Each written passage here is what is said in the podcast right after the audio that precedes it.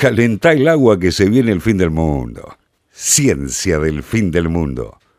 Pero entonces vamos entonces a nuestra primera columna. Vamos, Vamos a hablar de. sí, este no sabía que era la primera columna, pero es así, porque no había visto, hoy me salí Pero trajiste tempranito. buenos papelitos y para. no, sí. muy prolijo. Mira, es una cosa hermosa, totalmente. Eh, bueno, ¿qué es la eh, fitorremediación? Empecemos por ahí.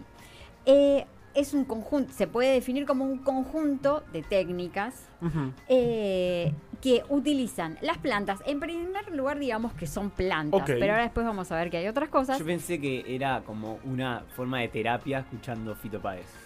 Eh, no- no sé si quedas muy bien, No quiero to- no quisiera no quisiera tomar la terapia Sí. porque es ¿No? como ¿Cómo que no? Yo creo que es una gran compañía. Fito todo el Páez. tiempo. todo el 2020 y tiempo. 2021, mi artista más escuchado en Spotify fue Fito Páez. Así que Ajá. yo pensé que yo hacía Sos un- Fito remediación, pero ahora me estoy enterando Sos que un no. militante de la fitorremediación. Claro. Eh, que o no. sea que durante la pandemia no solo estuviste encerrado, sino que estuviste escuchando mucho a Todo Fito el Páez. tiempo Fito Páez. No, todo el tiempo no, mucho. Ok. Muy bien. Igual muy bien. planazo. Em, Mirá Mirá, vos, 50-50. Tenemos una grieta. de- Sí. No, no, no, lo Estoy adoro. decepcionado. Lo, lo adoro, pero algunas etapas más que otras, Bueno. digamos. Ponele. Bien, no es entonces la terapia con Fito Páez, sino que se trataría de utilizar eh, a las plantas para eh, remover, reducir, transformar, mineralizar, degradar, volatilizar o estabilizar, cuántos verbos y todos, ¿Cuántos verbos? eh, contaminantes. Ajá. Bien, contaminantes que estén donde. Bueno, principalmente en el suelo. Vamos a ver, como dije, que era un conjunto de técnicas, también se puede utilizar para, eh, en alguna medida, para tratar de decontaminar eh, aguas. ¿Saben cómo decontaminaban agua en la colonia acá en Buenos Aires? No. Las familias de mucho dinero. No, pero contalo y después te cuento una mini, un mini curiosidad. Ponían tortugas adentro de Hermoso. los tanques de agua. Me parece hermoso. Porque se comían el. Totalmente. cosas que Se comían las larvas. Yo, bueno, esto me voy un toque de la de contaminación, pero eh, eh, Enrique Hudson, o Enrique Sí. Hudson, el naturalista, observador de aves, O bla, Hudson, bla, bla, claro. y todo eso, eh, el el del peaje, de Hudson, tal cual. eh, cuenta en, en su libro, allá lejos de ese tiempo, así era el nombre, no estoy Mm. segura, bien, eh, además de contar cómo era su vida en La Pampa y todo eso, cuenta que hizo un pequeño viajecito a la ciudad de Buenos Aires porque tenía unos parientes y le dieron agua y él estaba acostumbrado a tomar agua decontaminada que Sí. la, la tenía ahí en medio de La Pampa y era limpia y el agua de la ciudad de Buenos Aires era una mugre Era un desastre, terrible un y él dice que podía haber larvas del tamaño de dos o tres centímetros en el vaso que le daban de tomar. Y que Ay, él estaba ay, horrorizado Claro, de claro. que claro. tomaran eso. Sí, pues el agua se, se cargaba ahí en el, en el río donde se bañaban los caballos, donde se hacía todo ahí, se lavaba O en la el ropa, aljibe, todo. que el aljibe también era También un venía- asco. por favor, Bueno, por favor. Así Pero que al pobre Hudson le habían dado u- Hudson, Agua toda llena le de dado- sí, larvas, qué tal cual. Bien, bueno, pero volviendo al tema de la eh, fitorremediación. Sí. Entonces, eh, conjunto de técnicas que utilizamos para tratar de decontaminar básicamente eh, suelos contaminados. Ok. Eh, ¿Y cómo es que se dieron cuenta que estas plantas las podían utilizar para esto? Bueno, resulta que hay plantas que se, a las que se la denomina hiperacumuladoras. Ah, como esa gente que... Como la gente. Uh, ese Como reality es gente. espectacular. Sí, cual. sí, sí, sí. Brillante. Bueno, ¿y qué es lo que hacen estas plantas? ¿Por qué son hiperacumuladoras Por de favor. qué? Bueno, metales pesados, Ah. hidrocarburos, toda clase de cosas que Apuntes la viejos de la planta facultad. no puede procesar y de alguna manera las empieza a acumular en vacuolas, ¿Va, en, va- va qué? vacuolas, que son como unas bolsitas Bolsas de claro. que tienen adentro las hojas de las O sea que la-. Las verdaderas ecobolsas, digamos. ¿Las absorben para no hacer eh, nada más que acumularlas? Para no hacer nada, algunas sí, porque como dijimos, eh, a uno de los términos era transformar. Claro. Si pueden transformarlas, buenísimo. Pero hay muchas eh, de estas eh, acumulaciones, hiperacumulaciones, que no las, no las hacen nada. Que ya es un montón, o sea... las meten ahí. Claro. Por ejemplo, pero cosas terribles como cadmio, cesio radiactivo. Como el de Sellafield. Exacto. Pero ahí está el punto. A ver, dijimos que era un conjunto de técnicas, porque no podemos utilizar cualquier planta para hacer esto. Primero porque no todas tienen esa capacidad de Sí. lo de la hiperacumulación. Lo que es interesante es que eh, no es que tienen otros genes las plantas hiperacumuladoras, sino que son genes que tienen una gran cantidad de plantas. Se han llegado a identificar hasta 500 especies de solo de angiospermas que tienen habilidad eh, como para acumular y las hiperacumuladoras simplemente lo que hacen es que hacen ese proceso más rápido, más eficiente, transfieren más rápidamente al tejido vascular del tallo eh, y de las hojas y almacenan más, Más rápidamente. porquería. Claro, tal cual. O sea que tienen como hiperexpresadas los genes de esas vías de, eh, metabólicas de la hiperacumulación. Eh, ¿Y por qué demonios? O sea, bueno, a ver ¿Le sirve para algo? se postula, esto es como siempre, bueno, a ver, se postula que evolucionaron eh, con una, porque les daba como una ventaja adaptativa de provocar rechazo en ciertos herbívoros que se alimentaban. Ah. de Ah, muy bueno. Claro, si En- tiene gusto a petróleo, no te la comes ni Tiene loco. cadmio, chabón, no te comas o esto. tiene cadmio, tiene metales pesados, o Claro. sea, es como... eh, y bueno, justamente por eso es que eh, la, bio, la fitorremediación puede utilizar estas plantas, porque justamente no queremos que pase que venga una oveja o que venga una vaca. Eh, evidentemente estas plantas que hiperacumulan estas cosas y que se pueden utilizar en fitorremediación no tienen que formar parte de las cadenas tróficas que después vayan a parar Ah, ah, a nuestro plato. Sí, sí, o, o- claro, claro. O, o bueno, o no, tampoco queremos que de repente muera toda una especie de aves porque se comen unos frutitos Todos que llenos de todos porquería, llenos de claro, cadmio, cosas claro. así.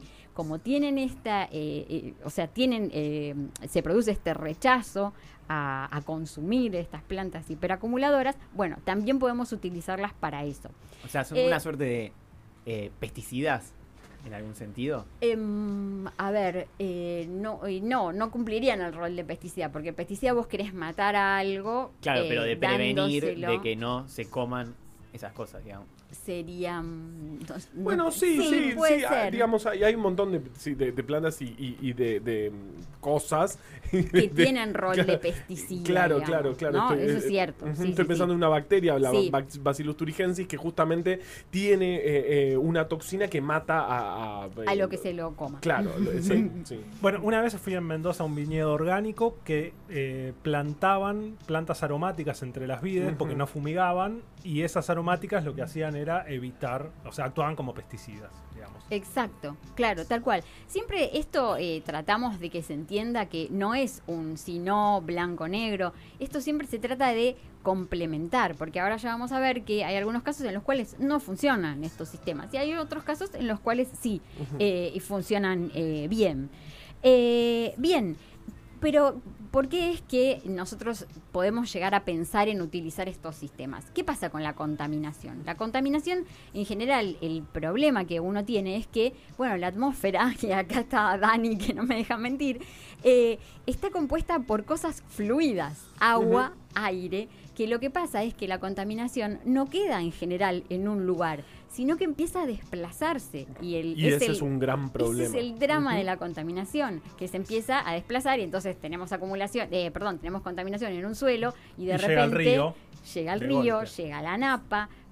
Y, y eso es justamente lo que nos provoca ese como, bueno, el pánico de, ¿y ahora qué hago con todo esto que se me derramó? Tipo como cuando uno se, le- a mí me pasa mucho, se te cae un vaso de agua en, el- en la mesa Claro. y de repente es como gigante. Casi quedara contenido en ese lugar donde se cayó, no pasa nada. Estaría pero bárbaro, con la pero no, al lado y va todo, hacia la compu. Claro, siempre, siempre, siempre. Bien, entonces, eh, para que eso no pase, hay veces simplemente lo que necesitamos es ganar tiempo. No quiere decir que la solución Claro, no, sea... no estamos resolviendo el problema, sino conteniendo un poco el derrame te de lo esa contengo.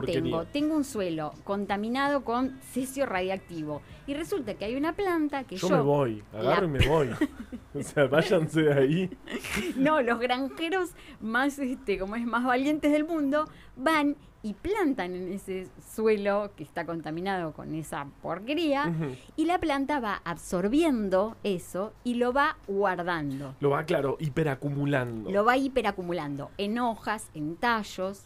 Eh, entonces eso, bueno, y por empezar con el tema de la contaminación es muy importante, porque justamente lo que hace es, primero, en general los suelos que por ejemplo están altísimamente contaminados con metales pesados o como les decía recién, bueno, derivados de petróleo, cosas por el estilo, son suelos que se van volviendo estériles. Entonces hay desertificación, se pierden las capas esas eh, que los edafólogos... ¿Los qué? Wow. La edafología es la ciencia que estudia el suelo y se definen como unos horizontes. Y bueno, el horizonte cero, que es el de más arriba de todo, es el que en general tiene la capa de nutrientes y todo lo demás, es justamente el que más rápidamente se lava cuando el suelo queda sin vegetales que lo sustenten. Entonces, son, digamos, son todas cosas que son muy positivas. Yo planto una, eh, esta, esta planta que, que es capaz de absorber los, eh, los contaminantes y estoy haciendo que el suelo se fije. Eh, tengo Y que puedan un- crecer otras plantas no acumuladoras. Exacto, tal Claro. cual. Se enriquece, el suelo se sigue enrique- enriqueciendo en materia orgánica. Claro, que de otra forma no podrían crecer no porque podría crecer se nada. morirían por lo, porque tox- se por lo tóxico muere, del suelo. Claro, no puedo plantar ahí, no sé, un, un arroz o una rosa No. porque se me va a morir por toda esa cantidad de cosas. Me Pero gusta estas, eso, pensás, eh, co- cosas para plantar según Eri, arroz y Arroz rosas. y rosas. Sí, me gusta. todas Me gustó con para una cena para una cena romántica. Arroz y rosas. Sí, Y un vino también. sí, sí. Claro, Pasión de Gavilanes 2. Eh, me gusta, perfecto, perfecto. Bien, como les decía, hay muchas especies que ya se fueron identificando que tienen estas capacidades. Eh, pero eh, hay veces yo, eh, mejor dicho, yo no, sino la gente que piensa en estas cosas, ve que la planta que crece y que tiene esta capacidad hiperacumuladora, tal vez tiene muy poca eh, capacidad de crecimiento o de producir materia, eh, o sea, mate- eh, follaje, ¿no? Claro. hojas grandes, tal vez tiene hojas chiquititas. Y capaz que hay otras plantas que sí tienen capacidad de crecer muy rápido y de producir hojas grandes. Mezclémoslas, Ponele. hagamos algo. Y encima, y ahí ya mismo te estoy mirando, eh, a Carva, eh, qué planta tiene hojas muy grandes y un virus que la infecta y en la cu- con el cual podemos transfectar genes a esa planta. El tabaco. El ta- tabaco es. Claro, sí, sí, sí. tal sí, cual. sí. Entonces, el tabaco, por ejemplo, es una buen, un buen blanco de, bueno, si queremos introducir alguno de estos genes eh, Para de ayudar hipera- la, la- la hiper- a la hiperacumulación es ideal la planta de tabaco porque genera unas hojas unas, impresionantes. unas Y- hojas gigantes. Y hoy en día transformar, digamos, meterle algún gen extraño al, al tabaco es algo que se hace fácilmente. Tal cual. Y es, y es una de- característica, digamos, de un solo gen. Esta, esta Am. característica acumuladora. La hiperacumulación. Uy. Esa parte Ese eh, uno o sí, no, no, no, segurísimo que es, no, mentira, segurísimo, pero eh, tiendo a creer que no, no, no es un solo gen, sino que tienen que ser muchos. Porque además estamos hablando justamente de diferentes fenómenos. Algunos son de transporte y acumulación en estas vacuolitas o en estas este, eh, sistemas de las plantas. Y hay eh, otras eh, formas de fitorremediación que, bueno, esas sí que son, digamos, como las, las mejores, que, que son las de transformación.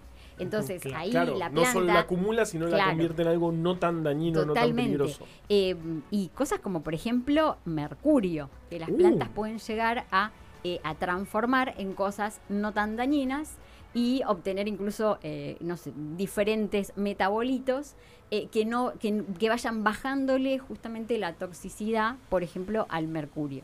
Wow. Eh, o, bueno, típicamente todo lo que sean compuestos orgánicos eh, que pueden ser pesticidas, que pueden ser, como les decía, eh, compuestos aromáticos derivados de industrias del petróleo. Eh, y todo ese tipo de, eh, de componentes que la planta en este caso sí puede transformar eh, y llevar directamente a dióxido y agua, ¿no? Porque ya sabemos que las plantas pueden hacer esa cosa maravillosa que es transformar en dióxido de agua cualquier este, sustancia que puedan absorber. Sí. Bien, yo les estaba diciendo que esto se podía aplicar, por supuesto, a los suelos. Pero también hay una ¿Cómo forma. se llamaban los especialistas en suelos? eh, no, lo- sí, eh, la edafología. Edafo- los edafólogos. los edafólogos. Suelistas, hubiese dicho yo. No, edafólogos.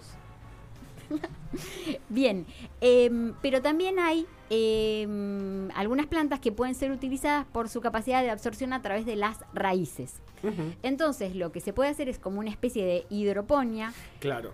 En la Crecer cual... las plantas en, en agua, digamos, que las raíces puedan crecer en agua. Exacto, entonces vos le vas pasando, les vas bombeando agua que tenga una contaminación y eh, las plantas van absorbiendo esa contaminación a través de las raíces eh, y se va como generando como un, eh, una decontaminación a nivel de las raíces. Wow. Em, y hay otra cosa que también, eh, como en todo, a alguna persona se le pusieron los ojitos con signo peso. Porque, ¿qué pasa? Puede ser que eh, nosotros tengamos un contaminante en el Sí. suelo que para la persona eh, común es un contaminante. Pero resulta que son metales que por ahí en, es- Claro, necesito mercurio raros. para hacer eh, eh, eh, termómetro. pues. Termómetro. Sí, o necesito cadmio para Claro. hacer un determinado proceso o para, no sé, para poner en una microcomponente que resulta Sí. que, Claro. bueno, y es un Sí, metal. juntarlo a partir de un suelo es. Si yo tengo todo un campo en donde está todo contaminado con cadmio, en una, en una, no sé, parte por millón, cada Claro, no sé tendría que cuánto. procesar una tonelada de tierra para sacar un Y en cambio, de- ¿qué hago? Planto todas las plantas hiperacumuladoras y me quedo así, lo más tranquilo. Y después le saco las vacuolas. y, Y después lo purificás las de la plantas. espectacular. Exacto, fitominería se llama eso. No. Me jodés. no. Me parece espectacular la Y fitominería. a alguien ya se le ocurrió cómo sacar plata de esto. Seguro en una startup en, en- Silicon Valley. Ay, siempre, siempre hay. Bien, hay algunos casos, como les decía, que eh, son, fueron exitosos. Sí. Bien, se llegó a plantar para decontaminar el suelo de Chernóbil, un lugar en que ahora capaz que está estallando una bomba y se está llevando todo puesto. Claro, che, no tienen bombas que están las plan- los adivina qué cosa. Eh, ¿Tabaco? No, Eh. uno por ahí, cannabis. Mira. La planta de cáñamo, y lo que Claro. se llama el cáñamo, eh, que es la que no contiene, eh, la que contiene menor cantidad de lo que podríamos después este, llamar, eh, ahora no me sale el término, claro, Claro. THC, tiene menos, eh, tiene muy poquito, bueno, y, y que eh, históricamente se la utilizó justamente por su propiedad como cáñamo, ¿no? Para producir esas fibras que se utilizaban en Acá la trajo montón. Belgrano mismo. Claro, sí, Exacto. Sí, y hay gente que también dice, que eso no estoy segura que sea cierto, pero eh, que las carabelas de Colón tenían, eh, estaban tejidas las velas con cáñamo. Wow. Y puede ser. Puede Dejamos ser. creer. Sí. 1500. Qué, qué miedo subirte un barco, ¿no? Atravesar el. en esa época. Sacabas el reprocan y ahí con, Con el reprocan, lo que hacías te podías hacer velas Santa para María. cruzar el, el océano. Sí. Ahí sí. va. Bueno, la cuestión es que plantaron, eh, bueno, una de las eh, potencialidades que tiene el cáñamo es que justamente buen crecimiento, produce Sí. mucha biomasa y sirve para eh, utilizar como fitorremediador Me, de me parece espectacular. Eh, ese es un caso exitoso. Otro caso exitoso es el de unos granjeros de, mm, eh, de la- de que se dedicaban a la industria láctea en el norte de Italia, en. Puglia, que tenían unos terrenos recontra contaminados por la industria del acero. Y ya Mm. no estaban pudiendo llevar adelante sus... Ya no crecía absolutamente No, nada. ellos tenían ovejitas y, y hacían, hacían quesos estos de la región, quesos regionales que, bueno, les, Uf, era su estilo de vida qué sé yo. No podían hacer más nada por los suelos hipercontaminados y hicieron un sistema también de bioremediación eh, de metales en el suelo. Eh, también plantando, eh, creo que hay, no estoy muy segura, pero creo que también plantaron cáñamo. Mm, bueno, mm, ponele. Después, resultados no tan sí, buenos. por favor, mis preferidos. Fukushima. Ajá. Trataron en Japón, dentro de todas las cosas que hicieron, estuve leyéndolo y es un tema aparte, les juro. Sí. De contaminación de Fukushima, las cosas que hicieron los japoneses en ese lugar, maravillosas. Absolutamente maravillosas y como planes faraónicos, pero a nivel Japón, ¿no? Sí, sí, sí, es, es una, es- esa fue una fuga mucho más, más grave que Chernobyl, Totalmente. una barbaridad. Sí, 2011 fue, si no, No, me equivoco. Estoy. Y sigue todo estando abandonado, una un lugar re... Ay, no, las fotos esas. Hay toda una serie de fotos, búsquenlas. Las Sí. fotos de la- los alrededores de Fukushima son absolutamente maravillosas. Parecen Y- todos escenarios de Ghibli. Sí, sí, sí, sí, sí. Y, y- y, entonces pensaron plantar ahí para, para para mm, plantar algo para, para Sí, y no funcionó. andó. ¿Por qué? Por el tema de los suelos. Los suelos ahí son muy eh, arcillosos. Ajá. Entonces, en la arcilla se quedaba más agarrado, o sea, tenía más afinidad el contaminante por los suelos arcillosos que por la planta que trataba de llevarse la contaminación. Entonces, bueno, bien, o sea, eh, no es una panacea como todo, no, claro, se claro, puede claro. aplicar en todos lados. Y, y si no, capaz que no tenés la respuesta, ¿no, Eri? Segurísimo. Pero, eh, eh, si, si no querés hacer fitominería, ¿qué, qué destino final se le da a la planta? Digo, una vez que, que después de que se fitorremedió el suelo, Claro. el suelo está apto, todo bien. Es que ¿Qué hacemos con las plantas que acumularon? de la de- perdón, es el gran problema de la contaminación, porque es un poco como una mancha que vos te la sacás de un lado, se te pega en otro, ¿no? Es como terrible. Sí. Eh, hay algunos eh, sistemas que lo que pueden hacer es directamente calcinar, o sea, se llevan la cantidad esa de materia vegetal y se reduce a cenizas. Entonces ahí tenés también una manera de eh, concentrar y tener eh, en un volumen muy pequeño claro. el contaminante ese que estaba todo esparramado en un campo gigante.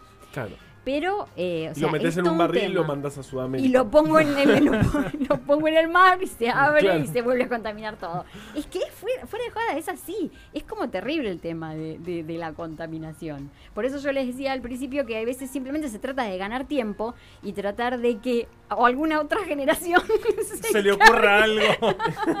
Es tirarle el problema de la próxima generación. ¿Qué sé yo? Es una forma de resolver los problemas. Nun- Nunca visto en la historia de la humanidad. No, no, no, no. Dos o tres cosas antes de redondear. eh, también se puede hacer de contaminación con hongos y con Que algas. también crecen un montón, claro. también crecen claro. mucho, o sea que también se ha probado y que también sirven hongos y algunas Claro, y especies de algas, aparte que crecen Y algas en que el crecen agua. en el agua. Y, por ejemplo, Tal claro, tenés cual. una mancha de petróleo, pones una alga que, se agarre esto y después tenés las algas que no sabes qué hacer. y encima las que más se prende fuego todo. Ah, eh, Y es un lío para mandarlo en un barril a Sudam- Sudamérica. Pero bueno, ya van a encontrar la forma de mandarnos Bien, los contaminantes. bueno, ahí está, les gustó conciencia del fin del mundo entre vos.